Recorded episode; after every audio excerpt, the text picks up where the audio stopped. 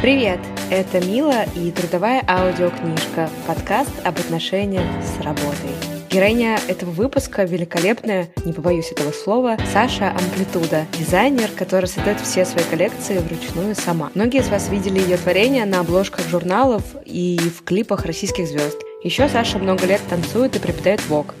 И даже является мамой самого известного в России вог-дома Bonchinche. Обсудили, что такое дома, откуда у Вога растут руки, а у Саши танцы и фэшн. Кстати, в инстаграме подкаста я опубликую небольшой бэкстейдж из мастерской Саши. И вообще буду рада видеть вас на этой страничке. Там уже появились мультяшные портреты героев прошлых выпусков. Если хотите посмотреть, как выглядят голоса, которые вы слышите, добро пожаловать. Найти легко подкаст.мила. Ссылку оставлю в описании. Рассказывайте о подкасте друзьям и родственникам, и даже очень дальним родственникам. Делитесь в сторис, ставьте, пожалуйста, оценки и пишите отзывы. Это очень приятно и важно. Все, хватит о отзывах. Теперь у нас Саша Амплитуда. Знакомьтесь. Привет, Саша. Привет. Саша сидит с котиком на руках. А как его зовут? Шелдон. Шелдон? Шелдон Купер, да. Игрушка у тебя с Шелдоном ты. Да, я фанат. Мы сидим в мастерской у Саши, и это очень круто. Жалко, что вы все не увидите. Ладно, увидите. Я запишу в сторис, это отдельно выложу. Саша, пойдем с самого начала. Я уже чуть-чуть почитала про тебя, и это, конечно, очень удивительно. Давай, ошараши всех. Скажи, на кого ты училась? Я магистр биофизики. Ну, я магистр физики, но специализация у меня биофизика. А, ну, кстати, вот и Шелдон. Вот и Шелдон. Да, все сошлось. А как так получилось, что ты вообще начала учиться и выбрала биофизику? У меня это семейная история. У меня дедушка заканчивал политех, бабушка там же училась. Папа с тетей заканчивали, заканчивали физмех, это вот факультет, и у меня не было вопросов, куда я иду. Ну, то есть папа, как старшую дочку, где-то как в кавычках сына, меня уже там готовили конкретно вот на в политех, на физмех, только эта кафедра. Но он хотел, э, чтобы я стала программистом. И он как-то по его следам пытался меня настроить. Но в итоге, в итоге я последний момент махнула, потому что мне очень нравились фильмы про вирусы, про болезни, вот это все. Я мечтала заниматься эболой, я прям реально мечтала где-то в тайной лаборатории под землей изучать вирусы, сидеть одна в одной вот этой комнатке, ходить дышать через фильтры специальные, что-то такое прям творить-творить. Но там, естественно, не было такого, да, но была вот единственная кафедра биофизики, чуть ближе к этой истории. Я в последний момент туда махнула. То есть, если бы тебя не унес в вихре ВОК и дизайн, возможно, ты бы сейчас была одним из тех, кто как-то боролся бы с ковидом. Ну, я же работала в ней гриппа, занималась э, гриппом, герпесом и парагриппом, да. Офигеть.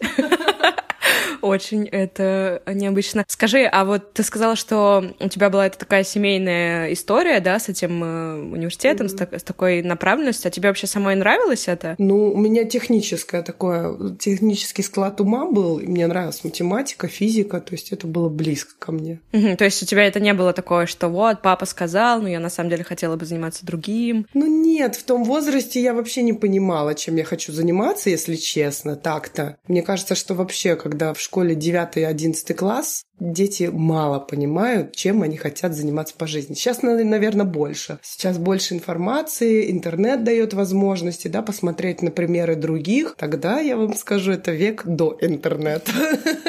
До интернета, и только появились мобильники, поэтому не было такого прям четкого понимания. Мы, ну, я ориентировалась на фильмы и на рассказы взрослых. Взрослые говорили, что Политех это круто, все, и значит это круто, поскольку это с детства я слышала, и у меня даже мысли не было, что куда-то еще можно. Окей, okay, а потом на последнем курсе в твоей жизни появились танцы? Ну это даже, ну где-то на пятом, на четвертом они появились.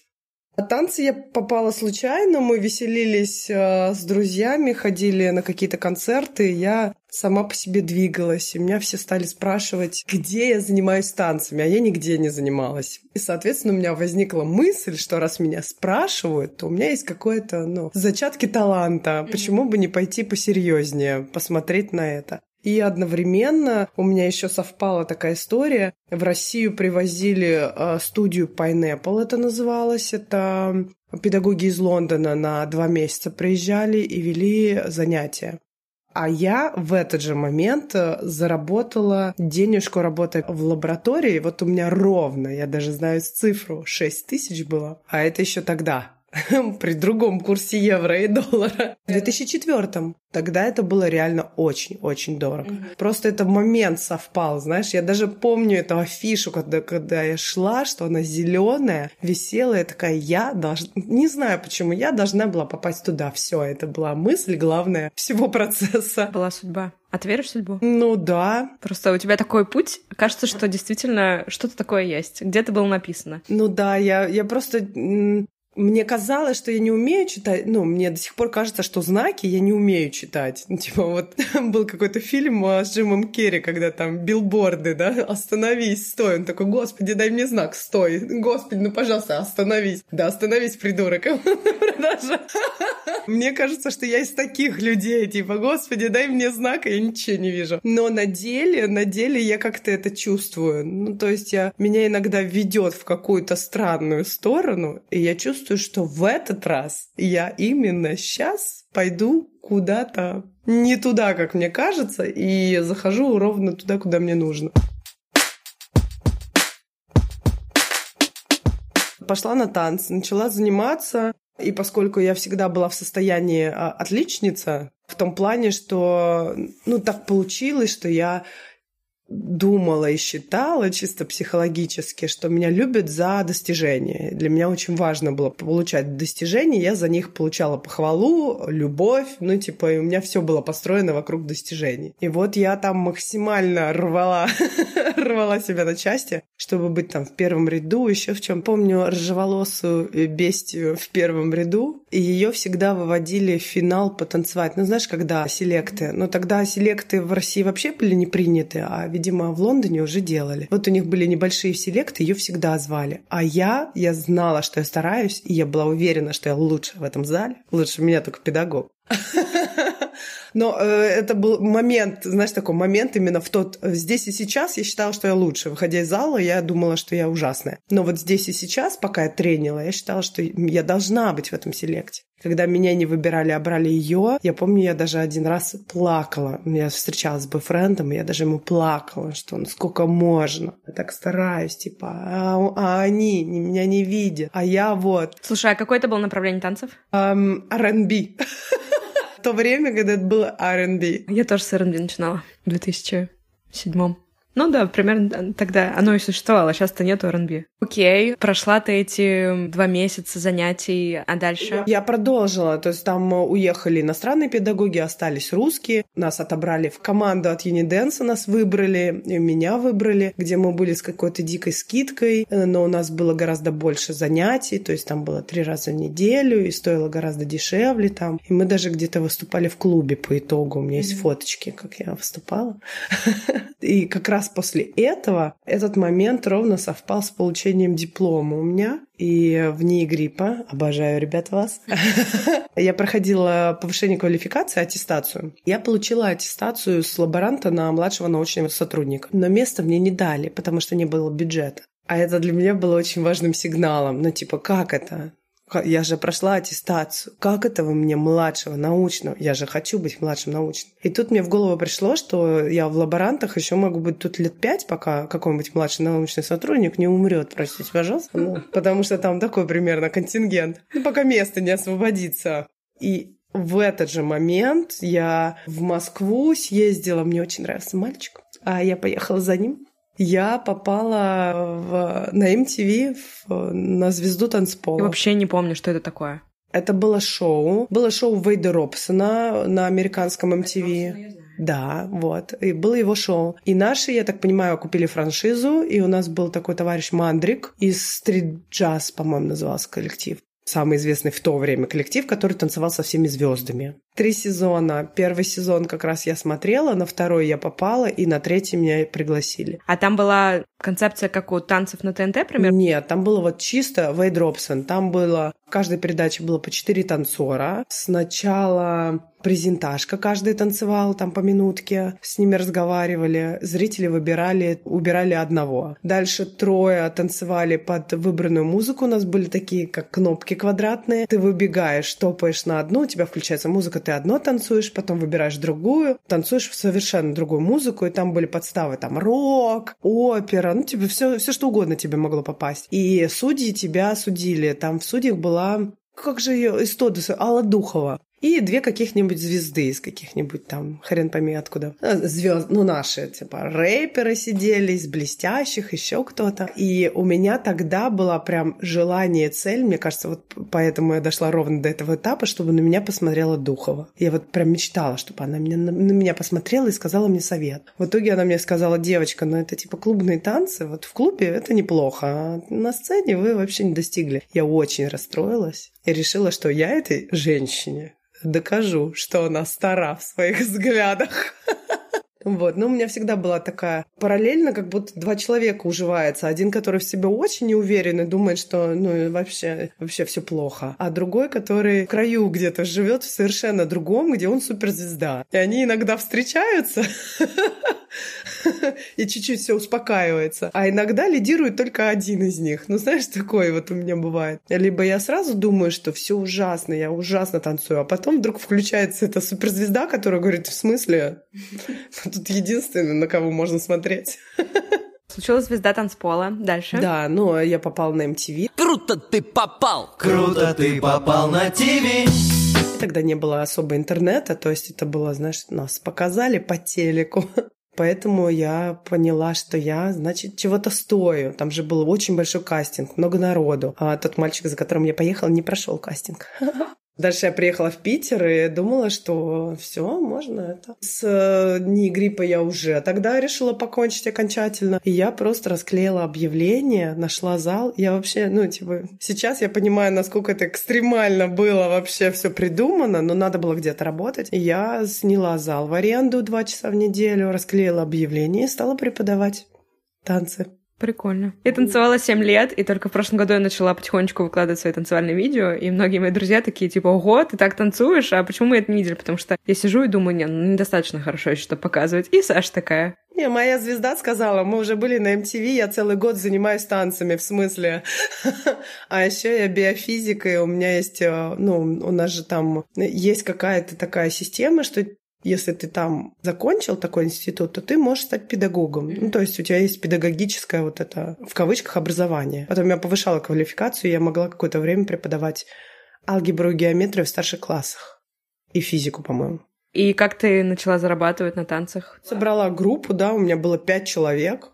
Ну, даже сейчас пять человек. Ну, это как бы не зарабатывать, но это столько же, если честно, сколько получаешь в науке в российской. Потому что в науке российской я не просто работала лаборантом, мы еще разрабатывали сыворотку, это денежка, ну типа ты определенные действия выполняешь, делаешь специальные там растворы и так далее, и, грубо говоря, получаешь с этого процент. И плюс я там работала помощником главного бухгалтера, потому что кому-то надо было выписывать счета на всю Россию, там были заказы со всей России. А у меня было время и возможности. А еще я мыла полы, чтобы мне хватало на уровень типа купи карточку, чуть-чуть оденься на те же танцы, на еду. И это при том, что я жила с родителями. Это, конечно, максимально грустная история. Уровень оплаты труда научных сотрудников да. в России. Да, ну то есть я поняла, что неплохо, я могу тут мыть еще полы на двух этажах не гриппа. Привет, не гриппа. Вот, и тогда хотя бы как-то мне будет хватать там, а мне всегда хотелось какие-то вещи, там, не знаю, дизайнерские, вот я мечтала о чем-нибудь таком, вот, и, и я понимала, что если я что-то хочу клевое, то мне надо прям вот тут бегать, бегать, бегать.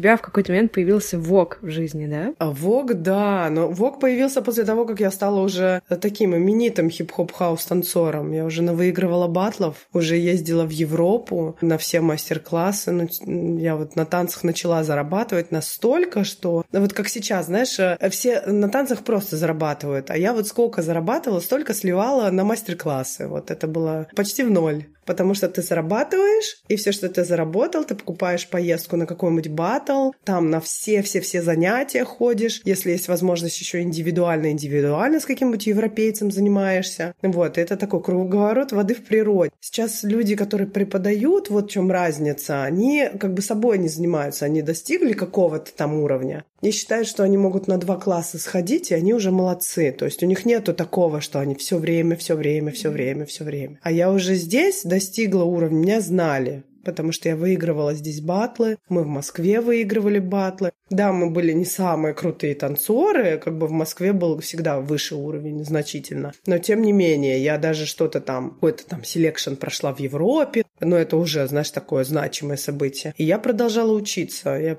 до сих пор, когда в, приезжаю в лагеря какие-нибудь, я обязательно прихожу на чей-нибудь класс. Реже, конечно, сейчас, потому что у меня уже другие цели задачи, но я до сих пор хожу на классы. Мне, кстати, сложно представить, сколько зарабатывает среднестатистический молодой преподаватель, ну, условно, который там, не знаю, в базе, да, где я у тебя даже занималась, какой ежемесячный доход. Мне кажется, он все таки не такой, что ты прям можешь постоянно ездить за границу. А у меня было миллион групп всегда. То есть я не вела одну группу. У меня в начале моей карьеры, дальше я попала в балет «Импрос», э, он только создавался, я там занималась. И мне дали группу, у меня первая группа была 25-30 человек. Это же очень сложно. Да, но мне нравилось. Чем больше человек, тем больше меня увлекало. Они у меня учили, у меня даже убеждали на каких-то вот таких полумолодежных для новичков конкурсов. Типа у меня был задор. Знаешь, когда у тебя бешеный задор. Вот я только попала в танцы, сейчас я уже гораздо спокойнее. Я делаю шоу, я не очень люблю все эти соревнования, я делаю больше там какие-нибудь прикольные связки, чтобы видео снять, знаешь, вот такое, вот уже больше для души, как говорится. А тогда было все поставлено больше на участие где-то. Я, конечно, работала на это, соответственно.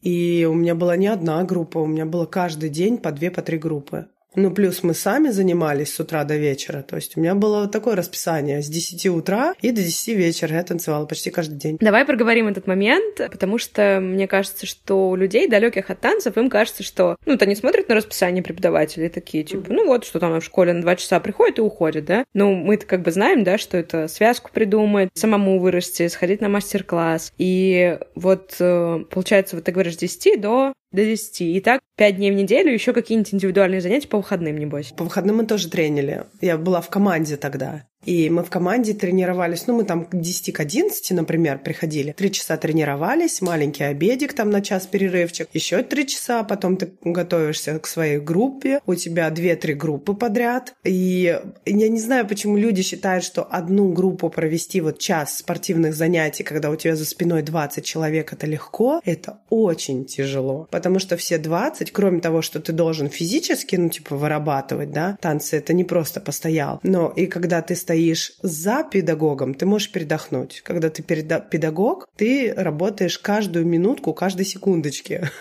То есть ты вырабатываешь гораздо больше. И каждый еще требует внимания. То есть это еще психологическая такая история. Ты с каждым должен поговорить, этому исправить, этому улыбнуться. Иначе люди чувствуют себя, ну, не при деле. Поскольку я была учеником параллельно, я понимала, сколько я хочу на себя внимания, да. Я точно так же выдавала, как педагог. А когда это три группы, это реально реальная усталость, это очень большой труд. Хочу обратиться к тем, кто танцует или еще не танцует, или вдруг думает о танцах. Ваши преподаватели — это золотые люди, которые делятся энергией, действительно очень много работают, очень много отдают энергии, и отдавайте энергию назад им тоже. Да, Обменивайтесь спасибо. энергией.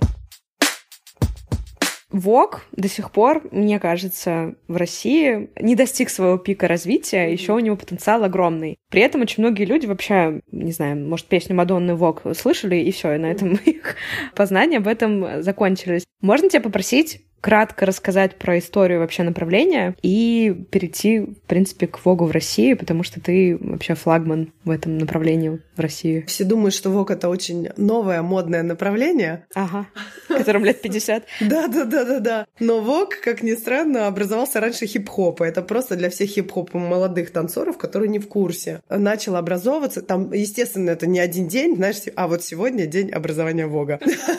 Это с 70-х э, годов появился стиль как, э, как уже прям направление направления, балы, чемпионаты, они вот к концу 70-х прям уже ярко появились и уже организовались в такое в танцевальное направление. То есть в 80-х это уже определенная музыка и определенная публика и уже культура. Вок э, название посвященное именно журналу, а не наоборот, как некоторые думают, кстати. И песня Мадонны Вок собственно, это не название, э, название стиля, а, то есть она посвятила песню этому стилю, а тоже не наоборот, как некоторые думают, что вот Мадонна при, придумала песню Вок, а потом товарищи решили так танцевать.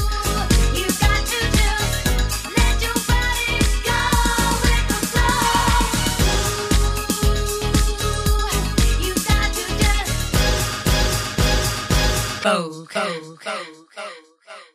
Но это очень старый стиль, это гей-культура, мы можем сказать, да, это ЛГБТ-culture. Нам придется сказать, потому что это ЛГБТ-культура. Я, я более того, я хочу, чтобы мы это сказали, чтобы люди okay. знали, откуда ноги растут. Да, потому что на первом, когда мы были у Вани Урганта, нам нельзя было это говорить ни в коем случае. Вообще глобально это все таки ЛГБТ-сообщество, которое не имело доступ, да, к каким-то белым тусовкам? Да, да, да, это свои, свой клуб закрытый, куда их э, пытались, откуда их долго выселить, и они там отстояли. Оттуда же там, да, была уже гораздо позже, уже была студия 54, куда там допускались э, более интересные персонажи. То есть это все одна культура же. И еще не все знают, что ну, сейчас Вог танцуют в основном девочки, как... Ну, у нас, в принципе, это девочки нас, больше это в на танцы ходят. Там, там танцуют больше мальчики, если честно, до сих пор. Вот, да. И главное, что и начинали танцевать в основном мальчики. Начинали только мальчики. На первые балы женщины-женщины не допускались. Женщины, рожденные женщинами. Здесь очень важно это уточнить, что есть же разные градации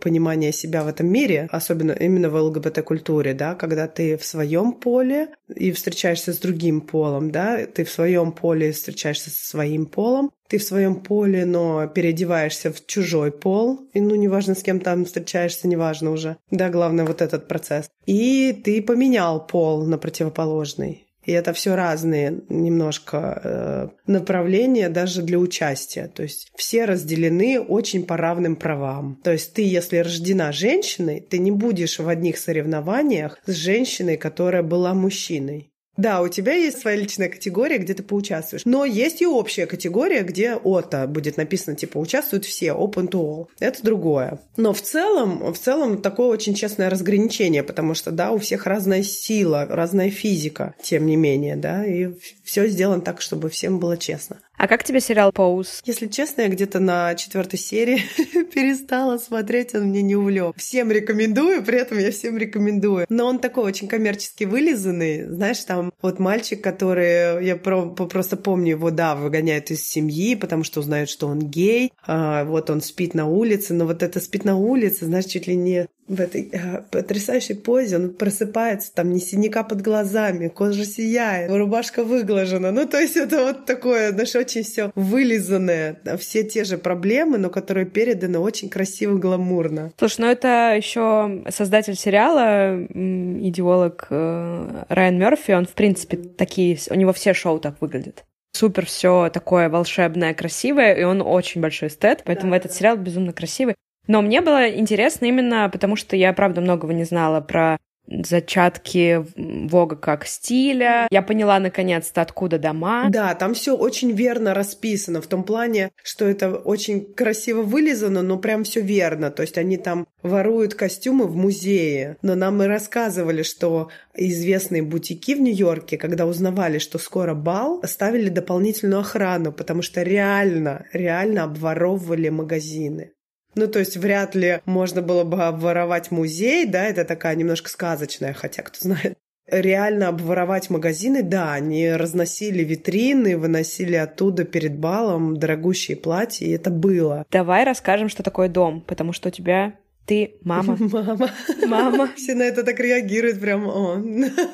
Но дом это по сути команда, да. В России это больше команда. Там это больше дом-дом, потому что в определенное время они лишались места жительства, съезжались куда-то в одну квартиру, друг за другом следили. У кого-то не было денег, помогали с работой, с едой. Ну, то есть там прям такое. А сейчас тоже не, не настолько в наши времена, да, дом-дом, там тоже больше команда на самом деле. Наша команда, тем не менее, у нас был момент, когда ребята вместе вместе жили, потому что снимали квартиру вместе. Потом они снимали квартиру еще большим количеством вместе. То есть у нас, мне кажется, наша команда самая приближенная к понятию дом-дом в американском стиле была. И твой дом называется Бан Чинчи. Расскажи, пожалуйста, легенду. Легенда. Мы намного э, батлов ездили подряд э, с одним и тем же коллективом. Это была Лена Фраулес, э, Дима, я и Катя Сметанина. И мы все время встречались на одних и тех же классах и на одних и тех же батлах. И вот так, знаешь, такой компашкой ездили. Это был год, когда привозили во все страны подряд Бенни Нинджа. Просто подряд. Сначала Арчи ездил, а потом Бенни Нинджа стал ездить. Это какие-то известные супер... Супергерои, да. Супергерои. Супергерои. А, Арчи — это очень известный Вок и Вакинг танцор, а Бенни Нинджа — это, ну, для многих это тот товар, э, тот человек, который давал классы на американской модели, best, э, топ-модель по ну, короче, топ-модель по-американски. И он там учил их э, ходить и позировать собственно. Оттуда его многие знают. А и он в то время был отцом дома Ниндж. Мы уже с Арчи все познакомились, и уже, естественно, это единственный дом, про который мы знали, и видели, и мечтали все туда попасть. И потом стал, стали возить Бенни Нинджа, и мы уже туда гуськом на все его классы. И там была такая история, что он на всех классах давал одну и ту же связку. Э, и в один момент в Россию, когда он приехал, он снова давал эту же связку, а мы ее просто наизусть знаем. И знаешь, так, я ну что учить, мы тут все молодцы. И мы сбились вот в этот тайный кружок, смеялись, ржали, там, сплетничали. К нам было не придраться, потому что с нас спроси, мы знаем эту связку. Ну, то есть мы уже развлекались на этом уроке, на классе. И вот мы в один момент решили, а не создать ли нам дом, и подошли к Бенни и спросили, а вот а, а можно ли нам это сделать вообще, или нам надо обязательно попасть. Мы уже потеряли всю надежду попасть в американский дом, такие, создадим свой. И зачем нам ждать эту историю? И в итоге он такой, да, конечно, а как вы хотите называться? И мы такие, ну мы же сплетники, вот мы сплетники, House of Gossip. Мы пытались вспомнить это слово, сплетники как-то. И Бенни сел и сказал, что это вообще за слово такое? Вот есть слово на испанском жаргоне, и он произнес что-то, что на самом деле бачиче, слово, которое в словаре встречается. Но мы услышали не так и записали все как бончинче. То есть у нас собственно созданное слово, которое, кстати, мы уже внесли, у нас есть права на него. Мы выкупили права, поэтому если вы пишете, что вы банчинча, держитесь. мы можем пригрозить вас судом. Ну, реально, мы выкупили это название. Потому что, видишь, это как бы звучит как сплетня, но пишется с ошибкой. Ну, потому что мы такие хрюндели. а на следующий день он всем домом нас торжественно взял в ниндзя. И что это значит? В тот момент мы предполагали, что мы есть, э, ну, как, как дочерняя такое, дочерняя история с ниндзями, только в России. Но там все пошло немножко не так, неважно, это уже другая история. Но он просто нас выделил как тех, вот кого он хочет видеть, Слушай. видеть у себя. Есть прямая связь между твоим началом карьера в дизайне и Вогом правильно? Ну, она такая, да, более, более четкая. Все это время я шила себе одежду, потому что еще со школы я мечтала иметь то, э, что, на что денег не было. Я очень любила разных дизайнеров, смотрела все фэшн-показы, которые там типа попадались на глаза. Мечтала иметь такие же вещи, но без вариантов, потому что у меня очень простая семья была. Ну, мама музыкант, папа программист, инженер, да, как говорили раньше. Поэтому там было без вариантов, а губа не дура. И поэтому я пыталась сшить что-то похожее. Вот у меня было платье а-ля из коллекции Александра Маквина. Я попыталась что-то похожее сшить. Потом у меня даже была футболка. Даже пуму я не могла позволить себе купить. Ну, плюс заработки, да, такие специфичные. Вот, и я себе... У меня была черная футболка какая-то, ну, самая простенькая. И я из э, блестящей ткани вырезала вот этот значок пумы и пришила. Типа вот у меня была футболка от Пумы. Я всегда шила себе всякие разные штуки, и когда я пришла в ВОК, это мне помогло. То есть я уже знала, как сшить костюмчик, и уже экспериментировала с тем, что не могла, например, позволить себе в обычной жизни. То есть всякие экстра, да, тут, тут такое наворотить, тут такое наворотить. Поэтому это такая отдушина была. А уже из Вога я поняла, что у меня есть какая-то такая свой взгляд, назовем это. Я уже начала усложнять и усложнять костюмы. Я перешла параллельно. Мне надо было сережки, как мне надо было, естественно. И я нашла какой-то странный... Ну, это все судьба, понимаешь? У меня появились какие-то знакомые, которые знали, что такое лазерная резка, и которые занимались пластиками, которые меня с этим познакомили. Потом я уже стала сама закупать пластиками, их разбираться. Я теперь разбираюсь в видах пластика там и так далее. Ну, то есть в строительных разных материалах, в разных. И вот э, сначала делала одни сережки, потом другие сережки, потом от сережек перешла к прям костюмам. Потом параллельно я начала танцевать гоу-гоу и гоу-гоущицам тоже делать костюмы. Типа это вот так одно за другое. Потом в какой-то момент я... У меня уже было куча разных костюмов, и все их можно было сложить друг с другом кое-как. И я выиграла конкурс конкурс в интернете и выиграла показ свой на Mercedes-Benz Fashion Week в рамках нее. Ну, то есть там новые имена в дизайне были, и мы просто за один день до окончания этого конкурса, я увидела его, я созвонилась со знакомым фотографом, с ребятами, друзьями. Мы организовали ночью фотосессию. На следующий день мы выложили фотографии в интернет, и я прошла голосование, выиграла в голосовании. То есть, когда уже, ну, это не последний день голосования, а последний день возможности выложить это э, туда, ну, типа, подать заявку. И я выиграла этот конкурс. И, соответственно, у меня там дальше была другая задача сделать из этого коллекцию. Вот эти вот э, корсеты, да. которые ты делаешь, из чего они сделаны и какая технология производства их создания? Технологию, конечно же, не расскажу. Все спрашивают, и есть люди, которые копируют, но это, мне кажется, смешно. Ну, то есть у меня есть даже моменты, когда у меня брали костюмы в аренду, и потом делали нечто подобное. В худшем качестве, но делали подобное. А, но скажу точно, я не режу их из манекенов. Не режу. Это делается по-другому. У меня спрашивают все время, у меня спрашивают в директ, прилетают такие сообщения, но это как бы и смех и грех. А здравствуйте, я вот молодой дизайнер, мне очень нужно э, вот делать такие же корсеты, потому что я делаю новую коллекцию, типа такого. Или, а вы обучаете делать эти корсеты, потому что мне надо участвовать в конкурсах, и я хотела делать такие же. Ну, то есть я каждый раз пишу, ребят, ну типа, если ты дизайнер, ты уже должен делать не такое же, заведомо. Сейчас в дизайне ты не сделаешь что-то экстра новое, только с новыми технологиями. Ну, то есть, как вот Ирис Ван Херпен начала печатать на 3D принтере.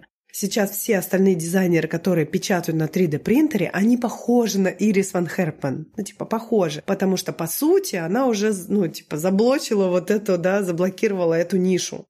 То же самое с пластиком и с металлом, да, вот с чем я работаю. А, в 90-е работал Тири Мюглер. И похожее делал из кожи Маквин. Похожее, да. Ну, то есть я уже делаю похожие корсеты, но они делают похожие корсеты на римские доспехи. Ну, то есть, грубо говоря, римляне уже придумали такую штуку. Делать голые торсы, да, из металла. Вот потому что это секси, но это защищенная история. Да, они не делали женских, потому что женский корсет, да, женщины не, не предполагались быть на войне. Но кто-то придумал в свое время сделать как бы как антагонист вот это мужской моде, да, женскую историю. Одеть на женщину броню в виде голого тела. И такие из, из наших современников, да, назовем их, Мюглер до сих пор жив. Вот Юрий Мюглер, да, он сделал вот это вот. Поэтому это все создано, но когда мне люди пишут из моего же города, я хочу хочу делать так же, ну, в смысле...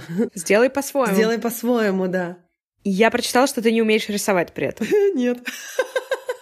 Это очень интересно. То есть, вообще, мне кажется, во-первых, это круто. Потому что если кто-то очень себе не уверен, и у него есть интерес к дизайну, он такой, господи, даже рисовать не умею. Ну, я свято верю, что для кого-то это может быть стоп. Ну да, но даже в те же институты тебя без рисунка не примут. Вот, пожалуйста, он человек, который учился на биофизика, работал в НИИ гриппа, не умеет рисовать и создает коллекции модные. Поэтому все в ваших ну, я руках. теперь, на, на секундочку, теперь я умею рисовать. Видишь, вот это мои картины. Поправочка, апдейт. Теперь Саша умеет рисовать. Но я не умею, э, я, грубо говоря, э, могу нарисовать что-то, да, но это не так красиво выглядит, то есть я не рисую эскизы своих вещей. То есть у меня идет не так когда от меня требуют эскизы, я теперь эскизы рисую после того, как сделана коллекция. У меня было такое, у меня на неделю моды обязательно потребовали эскизы коллекции. Я такая, ну сейчас, разложила перед собой все вещи, которые уже есть, и просто там, типа, сделала наброски а что это будет. То есть то, что делается фэшн-эскиз, да, то, что принято в мире дизайна, ты сначала набрасываешь, как это будет на картинке, а потом по нему уже там делаешь там и выкройки, и структурируешь что-то. У меня все в обратную сторону. Я сначала делаю вещи, а потом, если надо, я их могу там, типа, как-то наколябать. И как тогда получается вот от идеи до живой вещи? У меня идеи в голове. И ты просто идешь и вот руками создаешь Да, вещь. да. Мне проще создавать руками. То есть зачастую я, когда меня, ну тоже, это мой подход, мой такой подход. Мне проще, я вот, о, листочек, о, палочка, так, наденем листочек на палочку. Прикольно. А здесь привяжем еще палочку. О, а если я привяжу так 100 тысяч палочек, то может быть интересненько. Вон 100 тысяч палочек, пожалуйста, вон наверху красненькие. Ну, то есть я иду таким путем. А если я здесь пролью краску, что получится? Ну, типа вот такое вот. У меня, у меня такой подход э, физика-лаборанта, знаешь. если мы плюнем, дунем, что получится? И я правильно понимаю, да, что к тебе часто обращаются с, прям звезды, селебрити наши, да. берут костюмы для клипов. Давай, рубрика name dropping. В чьих клипах вы могли видеть э, костюмы, созданные руками Саши? Ну, естественно, самый известный — это «Мало половин» и Оля Бузова во всех моих костюмах, кроме одного. Один не мой, все остальные мои. Я не смотрела этот клип, потому что я очень не люблю Олю Бузову. Я, я тоже ее люблю, поэтому в свой инстаграм я выложила подборку, как она ходит в моих костюмах э, под трек Chemical Brothers. И все, кто смотрел без звука, я потом подписала, посмотрите со звуком, они просто угорали адски, потому что там еще трек по скорости идеально подошел, там даже связки, как будто они в этот трек делают. Это очень классно. Это моя задумка. Окей, а кто еще? Валерия, Ани Лорак в нескольких клипах, Анна Седокова в клипе, в съемке. Сейчас, э, вот это летучая Э, ведущая с MTV. Бум.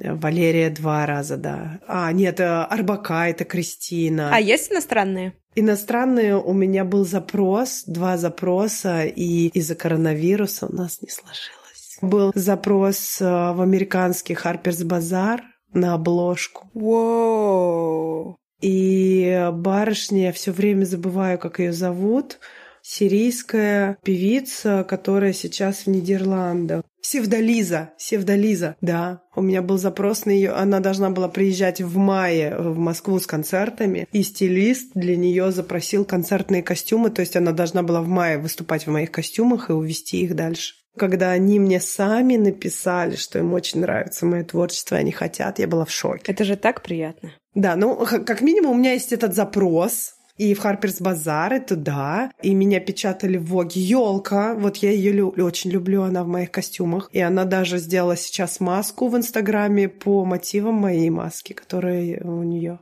Вог, к сожалению, у меня разворот, а не, а не обложка. Ну, слушай, какие твои годы? Да, да, обложки скоро. Сейчас разрабатываю новую коллекцию, все еще долго у меня всегда идет долго, потому что у меня нету такого, я должна в этой неделе моде поучаствовать. Но либо мне присылают приглашение, и тогда я за неделю и за месяц сделаю новую коллекцию. А сейчас я взяла другую систему немножко, я экспериментирую пока что. Слушай, а можно вопрос организационный? Когда ты участвуешь в неделе моды, ты платишь за участие или тебе платят за участие? Нет, я не плачу. И мне не платят, конечно же, но вообще э, некоторые дизайнеры платят. Я выступала не на основной неделе, потому что у меня коллекция всегда ми- мини-коллекции, капсульные назовем их так. Из семи, из восьми последняя самая большая была 16 образов, но это невероятно. А, просто я работаю одна, это называется кутюр, когда сам дизайнер все сам делает. Почему мне многие говорят, заведи себе помощников? Но, во-первых, эм, сложно это сделать, потому что я другим мало доверяю в том плане, что я на эту технологию потратила кучу лет чтобы так делать. Кучу лет, кучу времени. И чтобы кого-то научить, я просто понимаю, что это еще пять лет. А потом этот человек уйдет? Да, и будет делать такие же корсеты, как я. Примерно так. Но я понимаю, что как, пока он будет такие же корсеты, как я, я уже буду в далеком будущем еще что-то делать, но тем не менее. Придется потом все равно как-то передавать. Не нашла того человека, скажем так, который бы был вдохновлен настолько, что готов был выступать не под своим именем, а под моим именем. Назовем это так. Слушай, ну давай попробуем. Вот сейчас подкаст есть.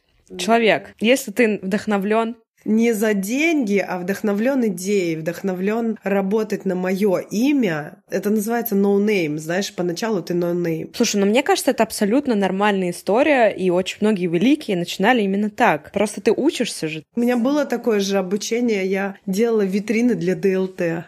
Я участвовала в нескольких сезонах, и в первом сезоне, но там не, чтобы вы понимали, это не за деньги, то есть там смешная зарплата. У меня у меня была очень смешная зарплата, но я шла туда за технологиями, научиться, посмотреть кухню изнутри. Я работала, э, это было пару лет назад, и у меня работа там надо было быть в 9 утра. И в 6 вечера она заканчивалась. Это реальная работа прям от и до. В 7 вечера у меня началась группа, которая заканчивались в 10 вечера. И у меня так был целый месяц. То есть прямо с 9 утра и до 10 вечера с перерывом в часик. Это было очень сложно. Да, там работа иногда не очень пыльная, то есть ты там что-то сделал там из эпоксидной смолы, посидел, подождал, пока она за застыла, а потом что-то тут покрасил, подождал, пока высохло. Ну, то есть это другая работа. Но это, это две, рабо- две полноценных работы. Но я оттуда вынесла очень много опыта, проработав какие-то вещи, научившись работать с другими материалами. И плюс у меня был на последний раз я с ними работала, они мне уже... Ну, я обожаю эту команду, они такие, Саша, ну, типа, нам, нам даже неловко, что ты у нас проводишь столько времени, там, не знаю, приклеивая стразы, потому что мы понимаем, что клеить стразы может просто девочка с улицы. А ты со своими умениями, с тем, что ты делаешь, типа, зачем тебе это? Ну, то есть последние два раза мы уже договаривались на конкретные объекты. У меня заказали объект, и я его делаю уже не там, а у себя дома. Там я, например, там у них есть студия покрасочная, красила, потому что здесь, ну, я бы утонула в краске и в запахе и так далее. Там есть все вытяжка, все приспособления, кор- короче говоря. И какие-то, когда мне надо было там сделать, я делала там. Что все, что я могу сделать дома, знаешь, типа поедая чипсы и поглядывая сериальчик, ну, это в кавычках, я делала дома. И этот объект тоже мне дался с диким трудом. Я очень им э, довольна. Мне надо было сделать, мне прислали картинку из фантастического фильма, когда люди в гиперсне, в космосе, они лежат в таких капсулах, и вокруг них такие специальные подушки подсвеченные. Ну, типа, чтобы они не двигались, знаешь. И надо было сделать такие же надутые подушки, но их надуть ни с чего нельзя было, потому что это на витринах. На витринах летом, во-первых, там свет внутри витрин, там разогревается до 40, до 45 градусов внутри все. Ну, то есть там же нету проветривания. И оно бы все потекло, лопнуло. Ну, то есть это невозможно. Это надо было сделать из пластика, но чтобы оно смотрелось как надувное, продержалось несколько месяцев при смене градуса. Ну, ты знаешь, Петербург, утром одно, ночью другое. И все это не лопнуло, не полетело, не просквозилось и так далее. И у меня каждый день начинался с фразы, с мантры «Я смогу». Я иногда даже, я вот э, ходила по строймагазинам, там, в поисках каких-то вещей. Я замечала, что я вслух говорю, я смогу, я смогу, Саша, ты сможешь, мы сможем, я смогу. Я прям просто каждый день это читала, потому что каждый день я сталкивалась с новой какой-то невозможной задачей. Мы договорились, что у меня есть какое-то время, ну, типа, чтобы там на разработку примерно модели показать, как это будет. У ребят был запасной вариант, если я не смогу. Потому что понятно, что я сказала, что я смогу, но сказала, что может не получиться так, как вы хотели. Но в меня очень верил дизайнер, который разрабатывал эту, эту витрину. И она такая, я знаю, что ты сможешь, и все. Я не хочу ставить просто неоновый свет, я хочу сделать такую штуку. И как получилось? Да, потрясающе получилось. Это уже прошло. У меня есть только картинки, я тебе могу скинуть. Я очень собой горжусь. Это, это очень сложная была работа. В плане... После этого раньше я, чтобы сделать корсет, тратила день-два. Ну, типа, чтобы вот сделать форму только, а полностью там собрать там с веревочками совсем-совсем там очистить и так далее, еще больше. Сейчас я это делаю за пару часов. Там настолько сложная была конструкция, мне надо было сделать и форму, и по форме обтянуть, и изменить. Ну, типа, там настолько сложно был процесс, но я собой очень горжусь, я считаю, что теперь я, ну, я теперь точно знаю, что ты мне что не задай, я вот со словом «я смогу» смогу сделать для Илона Маска что-нибудь на Марс. Да, Маск, звони мне. Илон, если ты меня слышишь, я смогу.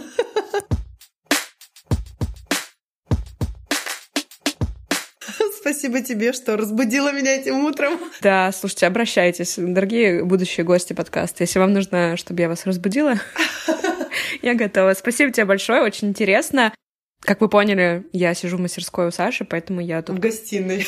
В гостиной мастерской, да, окруженная всеми этими образами классными. Так что я чуть-чуть поснимаю тут и потом поделюсь у себя в сторис. Спасибо, пока. Спасибо, что дослушали и дошли до этого момента. Кстати, иногда я добавляю в конец эпизода блуперсы, так что если вы еще слушаете, будьте готовы. Если вы слушаете в приложении CastBox, понравившимся эпизодом можно поставить сердечко. А еще я смогу ответить на ваши отзывы. Так что, если хотите пообщаться, до встречи в CastBox. Будем на связи. Пока. Он сзади. Я просто слышу, он там да, он, да, немножечко скребется. Простите, кота нельзя удалить, если мы закроем дверь, он будет вырываться сюда и плакать. Шелдон, ты не хочешь на ручки ко мне? На ручки он не хочет. Танцы. Танцы. Десятый дубль. Так,